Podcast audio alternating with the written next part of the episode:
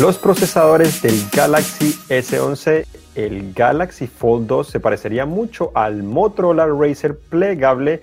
El nuevo Moto 360 estaría llegando pronto y ahora podríamos comenzar a jugar juegos de Xbox en celulares Android. Hola, soy Juan Garzón y bienvenidos a actualización Android número 140. Hoy 30 de octubre estamos en vivo en directo a través de Facebook Live como es de costumbre, si no es el jueves, es el miércoles, miércoles o jueves. Generalmente tenemos esto. Eh, los que tienen alguna pregunta que quieren que intente contestarla en esta ocasión, lo pueden dejar directamente en los comentarios y al final de esta transmisión los, eh, se las intentaré contestar. Los otros que nos pueden escuchar en podcast después de que esto finalice a través de iTunes, Google Play Music, eh, eh, Google Podcast y otros servicios, nos pueden hacer comentarios directamente en Twitter a mi cuenta o hasta Cine en Español o si no también los videos de YouTube y de pronto eh, se las intentaré contestar si tengo acceso a eso, si puedo verla. Igualmente las puedo contestar en la versión Pro, que es la que publicamos los sábados en la mañana que también saldrá este sábado una versión de actualización Android Pro donde les contesto una de las preguntas que ustedes me hicieron. Pero hoy comenzamos con el Galaxy S11. Todavía faltan unos meses para que presenten ese dispositivo. Se espera eh, el próximo año 2020, posiblemente en febrero, como presentaron el, el, S10, también como presentaron el, el, S9, etcétera, etcétera. Generalmente es febrero, más tardar marzo. Entonces espera que lo presenten en esa época, pero la gran novedad en esta ocasión es el procesador, ya que eh, según eh, un eh, editor de XDA encontró directamente en la versión beta de One UI 2, que es la versión beta de Android 10 para los Galaxy S10 y ahora para los Galaxy Note 10, encontró ahora la nueva compatibilidad con dos nuevos procesadores, los cuales serían el Exynos 9830 y el Snapdragon 865. Entonces, eh, obviamente se espera que esos sean los nuevos procesadores del Galaxy S11. No se conoce con exactitud cuáles podrían ser las mejoras. Samsung ni cuál, como han presentado todavía esos dispositivos, pero de esta manera podríamos eh, asumir que Samsung seguiría apostándole a presentar dos versiones de su teléfono insignia, uno con un procesador Exynos y otro con un procesador Snapdragon. Hemos conocido que con el tiempo Exynos ha estado mejorando en diferentes aspectos donde los que se quedaba un poco tarde en comparación a, Snapdragon, pero todavía existe una pequeña diferencia, no es mucha, no considero que si tienes la opción de comprar dos deberías comprar uno o el otro, pero eh, igual hay que tener en cuenta, anteriormente, hace unos tres años, eh, creo que desde hace tres años probablemente los Exynos han ofrecido un poco eh, menor duración de batería, al menos en general, comparado a Snapdragon, pero en procesamiento de, múltiples núcleos del procesador había logrado anteriormente mejores resultados. En los últimos años ha estado muy parecido en cuanto a un solo núcleo, al igual que múltiples núcleos, y se había quedado corto más que todo en el procesamiento gráfico. Snapdragon seguía sobrepasándolo e inclusive recientemente con el Note 10 siguió un poco por encima a pesar de que se acercó ya mucho más. Entonces, esos son las, los que serían los procesadores. No se conoce mucha más información, tenemos muchos más detalles que hemos venido hablando a través de cada episodio de actualización Android y actualización Android Pro eh, para que se mantengan informados, pero te faltan unos meses, así que seguramente con el tiempo vamos a tener más rumores, filtraciones y vamos a tener con más claridad qué es lo que realmente eh, tendría ese o esos dispositivos, porque se espera que sean múltiples como lo han hecho hasta el momento. Ahora, la, otra noticia es que el Galaxy Fold 2 se parecería mucho al Motorola Racer plegable. Eh, Samsung tuvo su conferencia para desarrolladores esta semana, que se llama Samsung Developer Conference. Eh, se desarrolló en San José, estuvo ahí presente.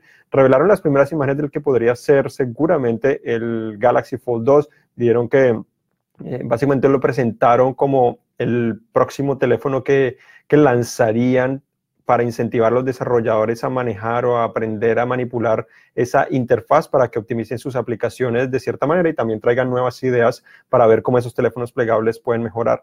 El diseño que mostraron fue muy parecido al Motorola Racer plegable en el cual es básicamente como un flip phone, entonces un teléfono más alargado que se dobla eh, de manera vertical, de cierta manera, no horizontal como como, bueno, el pliegue en sí es horizontal, pero como lo doblas es básicamente verticalmente. Entonces, todo lo contrario del Fold, en pocas palabras, el Fold eh, tenemos un teléfono que se abre de manera horizontal, se cierra de manera horizontal, mientras que el 2 sería básicamente de manera vertical. Esto me gusta un poco más porque podría ser que el teléfono fuera más compacto. Obviamente la pantalla seguramente no va a ser tan grande, va a ser un poco más alargada, pero al menos podría ser interesante, eh, dependiendo de la relación de aspecto que tengan, te podría ofrecer videos sin tener que tener barras en ninguna parte, eh, o sin tener que hacer zoom como sucede en YouTube en la actualidad. Todo eso podría ser interesante y yo creo que podría ser hasta más útil en el aspecto de, de lo que ofrecería el dispositivo sin tener que tener tantos compromisos.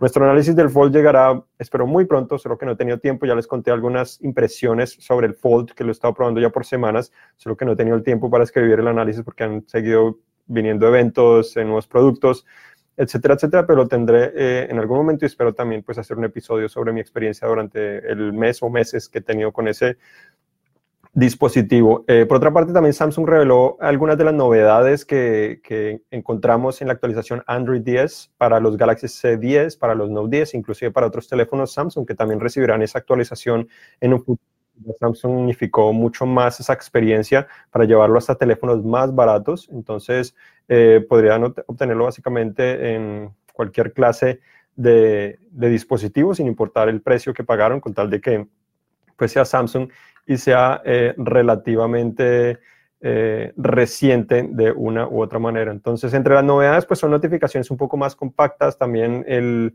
el el control de volumen también es un poco más compacto. ¿Esto qué significa? Si alguien te llama, eh, ya no te va a tomar tanto espacio esa ventana tradicional de la llamada como lo hace actualmente, sino sería un poco más, más pequeña y sería un poco más flotante, entonces no te interrumpiría tanto lo que estás haciendo, seguiría interrumpiéndote, pero no de manera tan drástica, igual la barra de volumen no sería tan grande, sino sería básicamente una barra muy, muy compacta, eh, como ya hemos visto en algunos eh, teléfonos de Samsung de cierta manera, pero al menos la principal sería un poco más compacta. Los iconos también ahora podrían tener animaciones, principalmente los de Samsung, no cualquiera, eh, según tengo entendido. Principalmente el que mostraron es el de configuraciones. Cuando estás actualizando el dispositivo, ese ese icono ahora va a estar rotando, al menos la parte interna, que es como la, tuerquita, va a estar rotando para indicarte que está trabajando en algo. Igualmente, los iconos dentro de eh, SmartThings para mostrarte los diferentes dispositivos en los cuales está trabajando.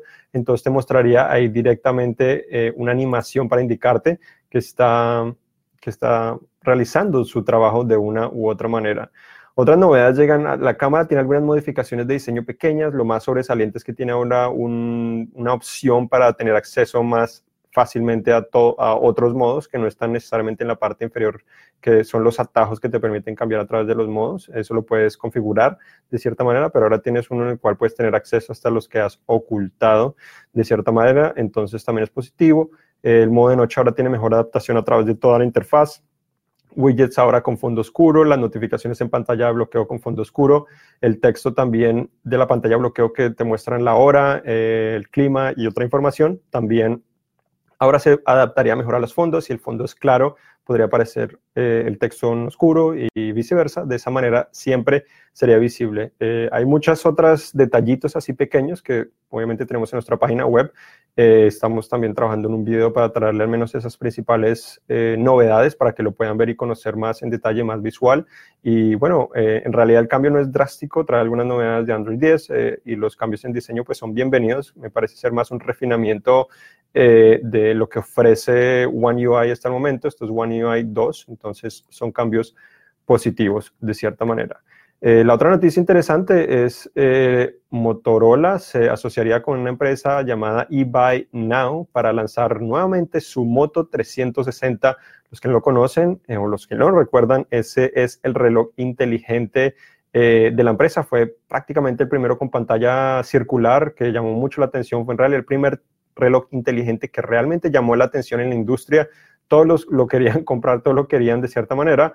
Eh, fue muy interesante y después de eso, pues ya comenzamos a ver muchos más relojes con pantalla circular. Entonces se dice que tendría una pantalla circular OLED, lo cual es positivo, de 1.2 pulgadas. Al parecer sería pantalla completa, ya no sería em, con con la parte de abajo donde incluía los sensores, porque la tecnología ha avanzado, al menos como la primera generación.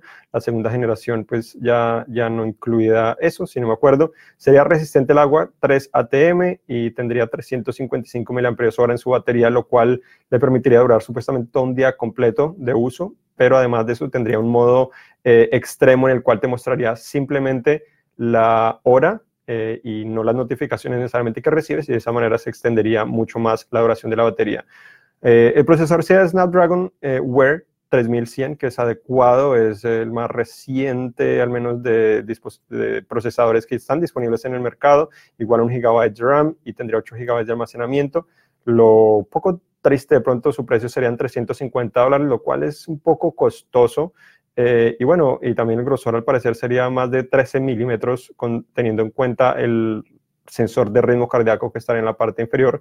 No sabemos exactamente qué tan grande es ese sensor o qué tanto sobresale, pero según vi, al parecer sin eso es como 11.8 milímetros, entonces tampoco es tan delgado. Eh, obviamente estos relojes generalmente son gruesos, pero tampoco es eh, lo más atractivo de pronto que hemos visto en cuanto a dimensiones, falta, falta realmente verlo en persona y probarlo para ver qué tan bueno es. La otra novedad es que finalmente vamos a poder jugar videojuegos de Xbox directamente en, en nuestros celulares Android de, de, manera relativamente simple, entonces vamos a poder tener acceso a mucho más, eh, mucho más contenido video realmente ya videojuegos realmente desarrollados para videojuegos avanzados, no solamente eh, los que encontramos en teléfonos móviles, que son los que, bueno, son básicos, obviamente prometen muchas mejoras, tienen mejor diseño, pero obviamente están desarrollados para teléfonos celulares, los cuales tienen ciertas limitaciones. Entonces, esto llega a través de un programa que se llama Xbox Console Streaming. Esto es una versión alfa, entonces todavía está en prueba. Si no me equivoco, tienes que recibir invitación, entonces todavía falta tiempo para que todos realmente podamos tener acceso a eso. Ya la aplicación está disponible en Google Play, que se llama Xbox Game Streaming. También está en beta, básicamente, para poderla probar. Tiene algunos requerimientos, Android 6.0 superior, Bluetooth 4.0 y también tener un control de Xbox Bluetooth, lo que ¿Cómo funciona esto? Es básicamente está haciendo streaming del videojuego de la consola directamente a tu teléfono, similar a lo como lo hizo PlayStation con algunos Sony Xperia y como ya lo ha extendido a otros teléfonos Android. Eh, pero entonces es positivo porque significa que en Android puedes jugar ahora videojuegos de PlayStation y también de Xbox. Entonces, sin importar qué clase de, gamer eres, podrás disfrutar de, de esas características o de esa experiencia y a lo mejor podrías tener acceso a las dos eh, a los dos catálogos de, videojuegos que tienen las dos cosas y disfrutarlas desde tu, teléfono celular. Entonces, muy positiva esa noticia. Otra cosa es que también el Galaxy S10 Lite se sigue filtrando. Ahora fue una prueba de rendimiento en Geekbench que revelaría que tendría un procesador Snapdragon 855 y 8 GB RAM. Entonces, esto son buenas especificaciones para lo que se supone sería un teléfono Lite. Ya tenemos al S10e, ahora este sería el Galaxy S10 Lite. No sabemos cuál sería la diferencia, pero se espera que sea un menor precio a pesar de tener esas especificaciones. Sobresaliente los 8 GB RAM versus los 6 GB RAM que tiene el S10e, entonces eso lo hace un poco más eh, confuso de cierta manera. Y se dice que tendría las mismas especificaciones del Galaxy A90 y A91 que, bueno, eh, no ha llegado a todas partes del mundo, pero tendría más o menos esas especificaciones y el precio ni fecha de lanzamiento se, se conoce en la actualidad. Otra noticia es que Google al parecer ya puso una oferta para comprar a Fitbit, la empresa de wearables o de pulseras inteligentes, relojes inteligentes, que ha sido muy exitosa de cierta manera, solo ha decaído en los últimos años eh, compitiendo pues con Apple y también pues con muchísimas otras empresas, Xiaomi, eh, que han sacado eh, buenos dispositivos de esta clase eh, Fitbit ha sobresalido principalmente por su plataforma, la aplicación es muy buena, toda su plataforma es muy buena y bueno, yo creo que sería una buena solución para Google, esto le permitiría mejorar mucho su sistema operativo y también le permitiría competir con otros mientras trae más funciones de fitness o ejercicio, al igual que a lo mejor nos permitiría llevar, eh, llegar a conocer finalmente ese Pixel, ese Pixel Watch que tanto hemos esperado por... Eh, por tantos años. Hemos esperado un Pixel Watch y todavía no ha llegado, pero seguramente con esto no se sabe exactamente cuándo podrían confirmar esto, si se vuelve una realidad o no, pero podría llegar en cualquier momento sin, si es que eh, realmente todo esto se vuelve una realidad. Xiaomi también eh, eh, comenzó a revelar que va a presentar un reloj inteligente, un diseño muy parecido al Apple Watch, sin duda muy interesante. Comenzó también a mostrar un poco eh, la plataforma y la tienda de aplicaciones. Eh, no se conocen mucho más detalles al respecto ni el precio, pero se esperaría que fuera mucho más barato que el Apple Watch de cierta manera, es poco más cuadrado. Y, bueno, lo presentarían muy pronto también con un procesador eh, Snapdragon Wear 3100 seguramente. Tendría NFC, hasta la posibilidad de conectar a una red LTE y es posible que lo presenten junto al Xiaomi Mi Note 10 o el, el Mi CC9. Al parecer podrían ser los mismos dispositivos, solo que el CC9 pronto es para China y el, Note 10 es para nivel mundial. Esos son algunos rumores. La principal eh, novedad es que al parecer podría ser el primer teléfono con una cámara de 108 megapíxeles, lo cual sería sorprendente. Y además de esto ofrecería zoom óptico 5X similar al Huawei P30 Pro, que es sin duda eh, el, pues, el más sobresaliente en cuanto a zoom. Otra novedad también en Estados Unidos, eh, OnePlus redujo el precio del OnePlus 7 Pro por 50 dólares, ahora se puede comprar eh, pues un poco más económico, lo cual es sobresaliente, 650 dólares por la versión de 8 GB de RAM con 256 GB de almacenamiento. La versión de 6 GB RAM ya desapareció, no está presente por ninguna parte. Eh, no sabemos qué pasó, pero seguramente eh, la llegada también de el 7T y el 7T Pro, al menos 5G que está disponible en Estados Unidos, pues también es causa de eso. Y otra noticia es que también eh, Huawei sigue vendiendo muchísimos teléfonos a pesar de todos los problemas que ha tenido, pero principalmente es en China, es el claro líder en China en el último trimestre, que es el tercer trimestre del año, vendió o, tiene el mercado el 41.5% del mercado, lo cual es, es gigante, sin duda, eh, comparado a los demás. El que, el que le sigue creo que es Vivo con 17.5% y Oppo con 17%, entonces una gran diferencia, y Xiaomi, que, que, bueno, que es uno de los que más vende teléfonos también en el mundo, con 8.8% seguiría. Eh, entonces, eh, Huawei sigue adelante de cierta manera, al menos en China, pero no sabemos eh, qué sucederá todavía con, con, los problemas. El Huawei Mate 30 Pro ha llegado poco a poco a algunos mercados, pero no de la manera como generalmente lo hace. Llega sin Google Play Store, sin aplicaciones. Se pueden instalar de manera no oficial, no es tan simple ni confiable. Podría llevar también posiblemente a virus o, o cosas similares. Entonces, eh, posiblemente estas negociaciones a ver si logran llegar a un acuerdo en Estados Unidos que les permita mejorar esto para ofrecer una mejor experiencia y sobre todo el próximo año para el P40, si esto no mejora, sería una experiencia similar y probablemente Huawei seguiría dependiendo mucho de China. Entonces, ahora vamos a contestar algunas preguntas ya que estamos acabando este episodio de actualización Android. Eh, está diciendo José que muy pocas innovaciones como para cambiar de dispositivos en tres años. La innovación se ha eh, de, vuelto más lenta sin duda en los teléfonos celulares, como ya he mencionado múltiples veces. Eh, de pronto, dos años, yo creo que tiene sentido cambiarse cada dos años, cada tres. Eh, obviamente tienes un buen dispositivo todavía, recibes algunas mejoras, eh, sin importar, hasta cada año todavía sigues recibiendo unas mejoras, que tenga sentido cambiarse es otra cosa, pero yo creo que en dos, cada dos años valdría la pena cambiarse, dependiendo del dispositivo que tengas, obviamente, pero yo creo que cada dos años todavía sigue siendo un, una buena rutina si quieres realmente tener lo mejor de lo mejor. Si no, pues te podría durar sinceramente cinco años si el teléfono te aguanta ese tiempo. Edgar pregunta si es mejor el Galaxy S10 Plus o el Pixel 4 XL. Eh, en cuanto a la calidad de las fotos regulares, simples, eh, o sea, sin contar los lentes, el Pixel 4 XL sin duda que gana. La ventaja del Galaxy S10 es que tiene tres lentes, gran angular, el regular y el telefoto. Entonces, esta combinación ofrece más versatilidad, ofrece mejor duración de batería, ofrece un diseño más atractivo. Sin duda que es un teléfono más completo, tiene conector de audífono, ranura micro SD, 128 GB de almacenamiento base. Eh, entonces, en general es un teléfono más completo, sobre todo que ya bajo de precio, entonces se vuelve aún más más interesante. Entonces, eh, la primera opción yo considero que es el Galaxy S10 Plus. Yo considero que los S10 son la base si estás buscando un teléfono Android en la actualidad y ahí ya puedes mirar otras opciones dependiendo de las necesidades y precios con que los consigas. Los Pixel, el Pixel 4 XL es un muy buen teléfono, pero tiene pues... Eh, de cierta manera, a pesar de que considero que tiene la, la cámara más confiable, al menos la cámara, eh, todavía se queda un poco atrás en otros aspectos y por eso pues eh, Samsung sobre todo le lleva el, eh, la delantera en ese sentido. Y bueno, una vez baje el precio yo creo que se va a volver un poco más interesante, ya le eh, bajó o habían unas ofertas que le bajaron el precio 100 dólares, lo cual lo hacían un poco más interesante. Yo creo que la principal diferencia es que, o la deficiencia de los Pixel 4 es que tienen solo 64 GB de almacenamiento, eso me parece absurdo si lo hubieran lanzado con 128 GB, yo creo que hubiera sido otro cuento y los que lo están criticando mucho o los que se sienten decepcionados seguramente no se sentirían de la misma manera si hubiera sido así con 128 GB de almacenamiento. Yo creo que esa es la principal cosa, además de obviamente la calidad original de las fotos en Google Fotos ya no está presente, sino solo alta calidad como todos los demás teléfonos del mercado.